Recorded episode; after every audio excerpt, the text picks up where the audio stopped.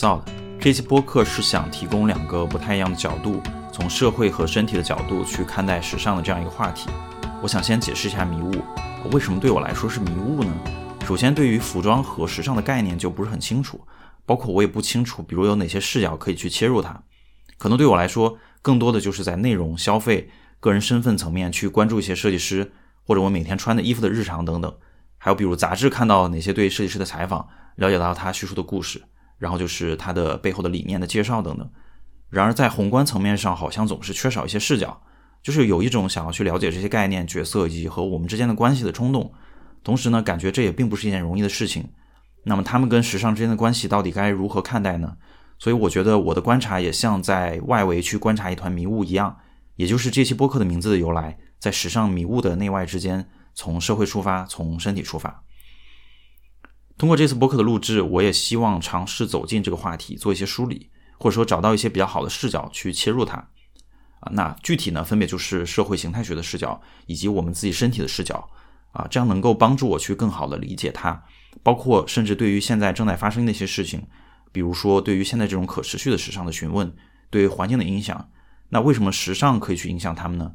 如果有一些对时尚的组织和体系的基本认识。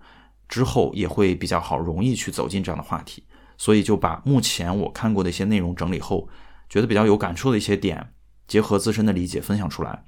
我会主动屏蔽一些关于设计的东西，呃，因为设计这个内容可能也非常的庞大，也许会单独研究后再来谈。所以这期就希望能用社会和身体这样的视角和大家有一些碰撞的声音。你会在这期播客里听到不同的看待时尚的视角，包括时尚体系里的各种组织和角色。以及我正在阅读的作者背后，他们使用的研究方法，时尚和我们自己身体的关系等等，能够有足够多的一些视角去看待一件事情，总是好的。所以也希望可以给你带来一点小小的价值。所以要从一本书叫做《巴黎时尚界的日本浪潮》，从这本书开始说起，然后我会去谈到一些视角和方法。为什么要说这本书呢？最主要原因也挺有意思的，就是之前我在读《元素牛仔》的时候，这时候可以超链接到我第二期的博客。就是那个时候，我也去，呃，谈到了，就是比如整个常春藤风格的历史。那么在那本书里面，其实也介绍了日本发展出的各种围绕日本时尚的品牌杂志，比如 Van，比如男人的服饰，相当于在讲日本本土的一个发展过程。其中也涉及到一些围绕时尚领域的服饰类型、各种人物角色，比如品牌的创始人、设计师、编辑，包括传播物、传播媒介等等。但感觉这些东西到底跟时尚是什么关系呢？为什么有很多的设计师跑到巴黎去做秀场，对吧？我其实也不太清楚。但是如果最后了解到时尚的社会生产过程的话，就大概知道为什么要去巴黎了。所以这也给了我一些新的视角，因为有时候我自己看起来可能就会走入比如说营销或者品牌运营的视角里去看这些事情，搞到增长方向去了。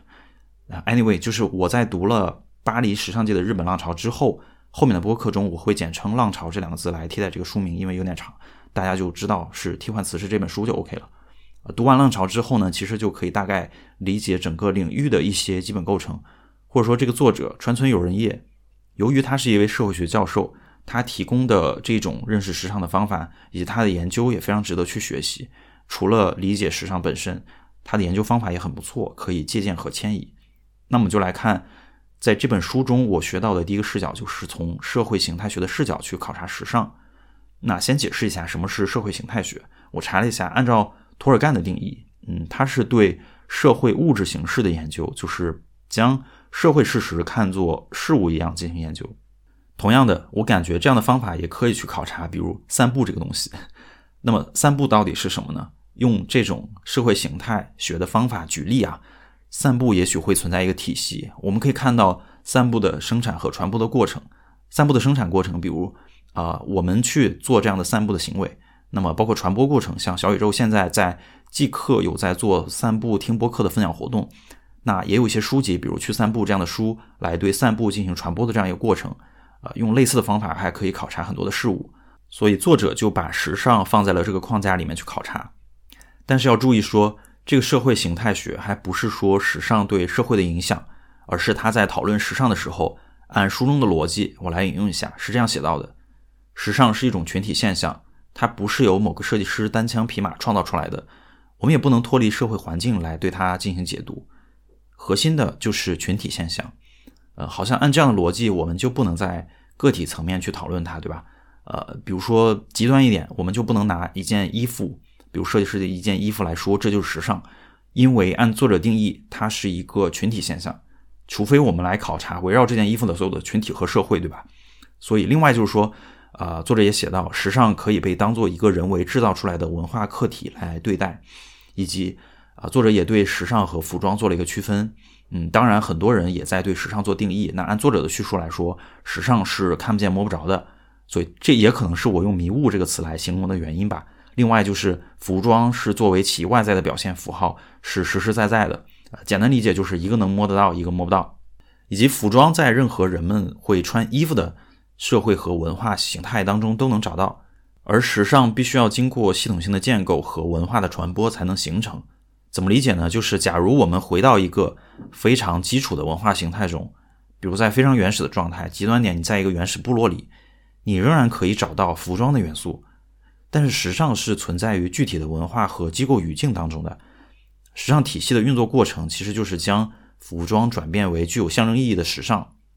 实际上，这句话就带我走进这个时尚迷雾了。以及对于我这样的一个普通大众来说，从社会相关的角度出发去理解时尚，感觉接纳程度会比较友好一些。不过，这也跟这位作者的身份有关，呃，就是他本身的教育背景是社会学相关的，所以他也讲到，在这之前，很少有人尝试对时尚产生的组织机构和环境进行考察。那如果说之前我的脑海里有些对服装品牌、杂志、设计师。等等，单一的实体和人物有一个画面，那么在看完《浪潮》之后呢，就会有一种众神归位的感觉，在他们之间可以去建立一个关系。这个后面我们来讲具体关系是什么。另外就是在谈论的时候也没法摆脱时间，对吧？所以在时间线上呢，一开始作者就交代了巴黎时尚的起源，追溯到了路易十四时期，也就是时尚的法国化从那个时候就开始了。但核心的现代时尚文化是从19世纪开始的。所以我们的时间线上的内容呢，主要也会放在这个时候。在作者的叙述中，之前也提到，时尚可以被当做一个人为制造出来的文化客体来对待，以及时尚可以是关乎个人身份和个人消费的事情，也可以是一件关乎共同生产和共同传播的事情。所以呢，一个是个体层面，一个是公共层面。那个体层面，最后我想回到这期播客的第二个视角，也就是《古怪的身体》这本书的视角。他是一个哲学家，从身体的角度去解读时尚的这样一个层面啊，在个体层面上就想要去用这样的视角去回应，所以在《浪潮》这本书呢，更多的我会放在公共层面上去谈生产和传播的这样一个过程。那对我来说，就是找到呃大众比较好去切入的视角吧。尽管这本书后面他们有非常大的章节在讨论。三种类型的日本服装设计师在巴黎获得一席之地的这样一个过程也非常好啊。虽然我们不能脱离设计师来谈时尚，但是因为确实现在有很多播客在聊设计师的，所以这期我可能就会关注嗯书中的时尚体系的构成以及时尚的传播，包括最后回到我们自己身体的层面上。嗯，这个是我想要去表达的这样一个维度。那这种观察其实对于一个没有受过服装和时尚训练的人来说。感觉会更容易去看到整个事情的关系，包括他们是如何去运作的。所以，总之，川村游人叶就是这本书的作者，他把时尚当做是一个社会形态来考察。那具体时尚体系的构成呢？在作者的论述当中，时尚在今天的法国仍然是一个有着组织机构基础的高度体制化体系。在这个体系当中，有哪些角色呢？有这样一些角色：法国政府、贸易机构、时尚记者、时尚编辑、公关推手。贸易展商、啊，时装设计师等等，啊，是他们之间的相互作用去构成了整个体系啊。这个后面我们来说一下它相互作用的过程啊。因为这本书的作者是两千年左右写的，呃，放在今天要想把这个体系说清楚，感觉也许会更加的庞大和复杂。我们现在包括线上线下信息分发的过程中涉及到角色就呃变得越来越多了。然后我也看到在豆瓣上有人说，希望作者可以在当下的环境，也就是这本书的二十年之后，也就是现在再进行一次考察。然后我也查了一些现在的论文，有看到有人在做时尚与社会的议题的论述，但感觉还不太一样。我找到的一些论文更多的是说时尚对我们的社会的影响，而不是把时尚放在社会框架里面去考察时尚本身。呃，这我是觉得还是有点区别的。所以如果大家有找到相同类似的视角的书和论文，也希望能够我们一起来分享一下。对，回到刚才的时尚的定义，就是呃，在法国，时尚仍然是一个有着组织机构基础的高度体制化体系嘛。虽然它是用体制化的这个词，呃，但是这个感觉是一个打引号的体制啊。虽然我们去感觉好像提到体制这个词，脑中会有一个坚固的固守体制化的一个想象，但是其实这个体制呢，说到体制啊，就没有办法避免规则嘛。但其实可以了解到，这个体制它对整体的新人的接纳是有在变化的。然后书中是这样写到说，为了鼓励新秀设计师加入高级定制行业，法国人做出了诸多努力，包括法国高级时装联合会在扮演一个。设计师和对设计师进行资助的政府这二者中间的中间人的作用啊，也和一个叫做 Sophros 的机构有合作，应该是一个投资机构。我查一下，他们对年轻一代设计师的公司去提供资助，就是提供资本。所以这个组织一方面有在建立门槛，另一方面也想办法去照顾新人啊。然那么对于具体的从业者来说呢，也需要这个体系。所以这种互相依附的这样一个势能，就不断的跟随着时间一直去发展。以及说围绕这个体系相关的机构部门以及对应的政策，都是整个体系的一部分。同样呢，我也发现目前国内的深圳的扶持这种体系之间的相似性，就是回到我们的现在啊，我是听到象征老师在空岛 Landing Air 第五期的播客采访买手店栋梁的主理人王耀宇的时候提到说，在国内涉及到在政府层面上，也就是用。川村友人业浪潮这本书中，作者对时尚体系的构成解读之后，我再来听这个播客，会听到说这个新的地区，比如深圳政府就会有对设计师品牌有扶持。听播客中讲到说，呃，如果可以申请到国外四大时装周的走秀，设计师是可以拿到接近百万的走秀的补贴啊。我感觉这可以写一本书，叫做《深圳时尚界的国内独立设计师浪潮》，对吧？所以其实放在不同地域去考察体系的相似性，也可以得到一些证实。所以这是关于时尚体系的构成。那么设计师、编辑、公关等等他们的角色，我会放在接下来的传播环节里面去讨论。所以继续来介绍另外一个非常重要的环节，就是传播。所有被人类制造出来的东西，也许都需要传播，时尚也不例外。那在说传播之前，还要提下作者对服装的生产过程和时尚的产生过程是进行了区分，就是服装的生产过程更多的。他讲到说是围绕服装制造的工作相关，就是还是回到最初的定义，服装是看得见摸得着的。那我也去了解一下服装的整个生产链路啊，就是可以看到说一个服装从它的最源头的棉花的种植，再到梳理成纤维，再到织成布，再到印染厂，那再到服装的设计，一步步被设计和制造出来。呃，然后呢，其实呃在这本书里面，成衣和定制的制造流程是有一些区分的。定制的它流程会更加的呃严苛和周期也会比较长一些，呃，但是这个是说的是服装是可见可摸得到的，但时尚是看不见摸不着的嘛，所以时尚的产生是经历了不同的体系，服装需要在一个特定的社会和机构语境当中得到承认和认可才能成为时尚，就是刚才整个在说的一个时尚体系，以法国来说，就是包括法国政府、法国高级时装联合会。时装的门槛的把持者等等，这些围绕着时尚相关的一些机构和角色。那具体时尚是怎么传播的呢？这本书也让我对传播方式有了一个认识。我们从古代谈到现代，根据书中的介绍，最古老的时尚传播方式是时装玩偶。呃，这个还蛮有趣的。最早大家都是用它来去汇报服装款式。我查了一下，就是模特这个词最早是出现在。一五七三年，然后一位法国设计师用粘土和木头制作的人体模型来展示服装的成品啊，就是不是一开始就是真人模特啊，也是是后来有人创新用真人来做模特，然后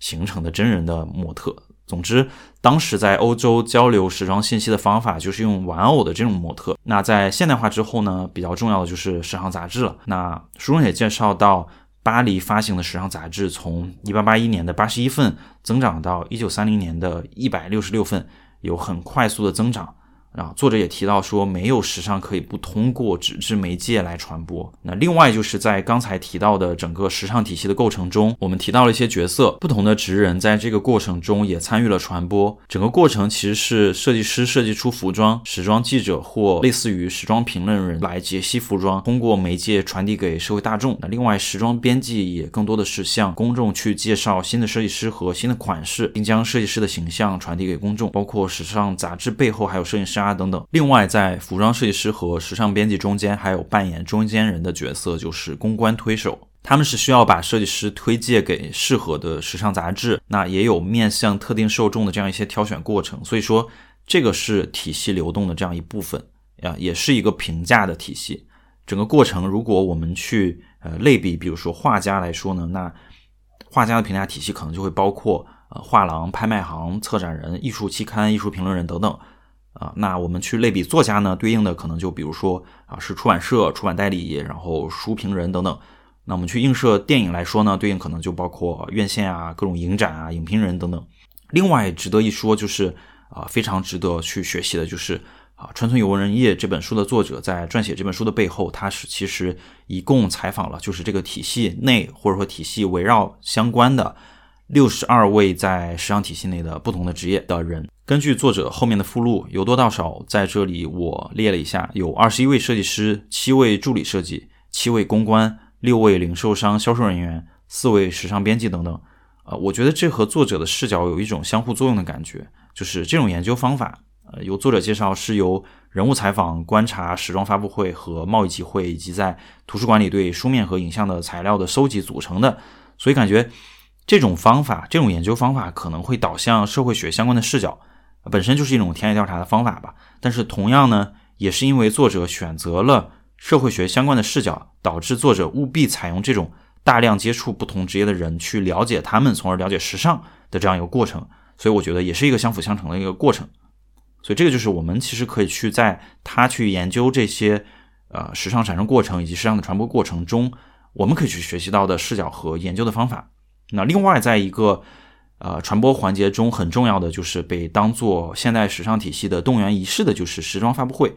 那至少在法国的语境当中呢，举办时装发布会对设计师来说是必不可少的这样一个举措。最后也会看到作者去总结归纳了时尚在法国的社会生产过程，在那个时代总共包含六个环节，分别是：首先第一步创建一个品牌，第二步举办时装发布会，第三步登上法国高级时装联合会的官方日程名单，第四步通过时尚门槛把持者们的审视。也就是刚才我在前面提到的传播过程中的媒介和角色。第五步，公开曝光；第六步，特许经营。OK，以上我们就去讨论了在社会形态学视角下的，我们可以怎么去利用这个框架去考察时尚的特性以及服装的区分啊，时尚的体系和体制，时尚的生产和传播过程，呃，以及我们自身在这个过程里面围绕作者使用的研究方法可以学习到的一些内容，大概有了一个认识。那么最后我们回到。个人身体的视角上，那这个视角呢，就是来自于《古怪的身体》，作者是鸠田清一，里面有很多从身体的视角出发去谈的时尚感觉，跟第一个视角中时尚体系的社会形态学的角度不太一样，所以。呃，一方面我们从社会角度去认识时尚，最后我们就回到我们自身的角度去认识它。其实，在这本书中，服装、身体设计、时尚的感觉，在我看来是被放在了一起去进行了一些观察。它的每一个章节是一些小思考片段，作者没有给出一些直接的答案。当然，也有很多人去指责他作为一个哲学家来谈时尚很奇怪，对吧？不过我还是觉得很有启发的。首先，感觉我对自己的身体可能也没有了解太多，这种感觉会发生在当我看到一位健身教练拿着人体骨骼肌肉的模型在。讲解的时候，我好像才能把部分的身体认识起来，以及我对自己的身体其实是如此陌生的，甚至可能连自己的身体的全貌都没有看得完全。所以，我们怎么去确认自己的身体呢？服装跟身体之间的关系，作者就这样引入了。当然，如果没有服装，我们也可以通过照镜子或者自己用手来感受，或者作者也提到说，通过温度差等等，这样可以让皮肤产生感觉的过程，从而让身体的轮廓变得清晰，对吧？但是从衣服上来说，当我们走动运动的时候，身体和衣服的直接接触摩擦，它帮我们去确认了自己身体的轮廓，也在让我们确认自己身体的每个部位。当然，这种看见和感受也都是不完全的。所以作者说，我们所看见和感受到的身体都只是有限的一部分，但是这些零散的一部分和我们自己各种各样的想象，如拼图一样凑在一起，形成了我们所谓的。完整的身体这样的概念，然后作者制造了一个像的概念，就是影像的像这个字。我们的身体只是一个想象的产物，只是一个像，对，所以我们所穿的衣服就属于身体的一个全身像。而且我在想，就是即便我们通过图像、视频可以获得静止的或者流动的切片，但它仍然是一个想象，就是我们没有办法百分之百的。还原那个最真实、最完全的身体，以及在社会上，我们还有很多在社会的属性和基于我们所在的社会属性上的想象。所以，这个是在身体的轮廓的角度，以及当我们穿着服装的时候产生的一种想象的这样一个角度。总之，就是有很多的像和很多的想象在作者的这样一个论述中。呃，另外一个比较有启发的是他提到的空间的角度，就是可能很多服装、建筑、房屋，我们都能找到类似的对于空间的运用。那对于服装来说，作者也提到，可以从空间的角度去看身体和服装的关系，到底是内还是外？这个内外该怎么理解？在我看来，它是跟随着服装和我们的认知的边界在移动。比如，作者询问皮肤和衣服之间的空隙是属于内部还是外部？衣服虽然接触着我们身体的表面，但是如果我们把边界画在皮肤的话，就可以说服装处在外部，对吧？但如果啊，当我们穿着衣服的时候，我们把视角，我把我们的边界移动一下，就是把衣服的表面看作是我们的外部。这里举个最简单明了的例子，比如说皮肤衣，我觉得大家应该都听过吧，也可以叫皮肤风衣。这个时候，这个衣服都叫皮肤衣了，对吧？那我们是不是也可以把皮肤衣的表面看作是我们身体的外部？就是假如啊。举个例子，就是用另一种形容来说，就是比如我有一个可以调整我的衣服的厚薄、还有透明度、还有颜色的调节器，然后我就在这调，我让它跟我的皮肤变得逐渐的相似，越来越相似。这个时候，衣服的表面按旧田清一的论述对照来看，我们就会发现，我们可以把衣服的表面看作是我我们的外部。那这个时候，我们的衣服和皮肤之间的空隙就是内部了。就是衣服的内里和我们皮肤之间的空隙都属于内部了。这种空间的理解和运用的绝妙之处，也就在于当我们把衣服反穿的时候，就是我刚才说到的内，被我反穿了之后，内部就跑到外部了。这个真的很奇妙。就是我人生可能二十多年反穿衣服的时候，完全没有考虑过空间上的我和身体和衣服的边界，以及这种在空间上反转的过程。啊，这个时候，当我们再去看一些设计的时候，这个视角也可以去帮助我们去理解身体服装之间的关系，所以我觉得还挺有意思的，也很有用感觉。另外，就是我印象很深刻的一个片段，我记得应该是，呃，他提到就是关于服装对身体的影响，啊，是一个作者生活的一个小案例。作者穿着一个设计师品牌的衣服，但那个衣服的袖子是非常的长，他一开始觉得这样会非常不方便，就是好像在做任何的事情的时候呢，都要去关注袖子这一块儿，呃，你要先挽起来才能做事儿，对吧？但是后来呢，他应该是对他的身体也有了一个变化，就是当他穿着这个长长的袖子的时候，他不再老想着接下来要干什么，不再老让身体为了迅速应对各种突发情况而长期处于一个准备状态，身体就会，呃，因为这种长期训练带来的肌肉记忆，对吧？就是好像一直想要去做一些下意识的一些反应，所以作者说他好像感觉自己就是为未来而生的。嗯，可以理解为就是为了应对未来所有的可能存在的情况和变化和意外，做出了所有可能的功能性的应对。那么身体好像就会一直处于一个紧绷的状态。所以再来看这个长袖子这样一个设计，它到底是给我们的身体带来了麻烦，还是带来了舒服呢？很难讲，对吧？还是要可能要分场景去看。但是呢，我自己也有类似的经历。就是我买过一件裤子，但是退回了，因为那个设计当时觉得有点不舒服。但是后来一想，那个设计其实也可以给我的身体带来方便，就是我穿着它可能就没有装任何其他物体的空间了，就没有办法拿手机了。但是它一定会给我的身体减负，就是比如说我可能去散步的时候，我什么都没有拿，但是这样我的身体会处于一个减压的状态，对吧？就是我的身体因为穿了这件。衣服其实也不用去做随时随地的这样一个准备和这种多功能的这样一个状态，所以大家也可以去找找生活中有没有这种影响身体的瞬间。对，呃，但是我感觉啊，作作者也没有给出很明确的、很确切的答案，因为我们的身体也在发生改变吧，就是我们的环境也在发生改变，然后我们根据不同的变化也可以去做出自由的选择。所以作者中间也引用了一位日本设计师的观点，就是看重身体的决定。呃，然而这种身体的决定也是需要去体会和练习的，我觉得，所以还是要多多的观察自己，观察自己的身体。那节目的最后呢，我想引用作者的观点，呃，他是这样写到的，作为这期播客的结尾。虽然好像这期讲完不知道跟时尚行业的关系有多少，但是从社会形态学的角度去聊了时尚的体系，然后再回到我们每个人的身体和服装，呃，古怪的身体和服装之间一些可以解读的角度。所以最后以这句话也是我很喜欢的一句话作为这期播客的结尾：我们本身千疮百孔、不平衡的存在，有了衣服的支撑，给予了我们小小的自由。这种自由让我们去抵抗时代带来的压力，告诉自己这样不行，然后在自己的表面做出各种各样的变化，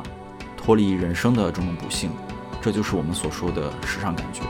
OK，以上就是这期播客的全部内容，我们下期再见。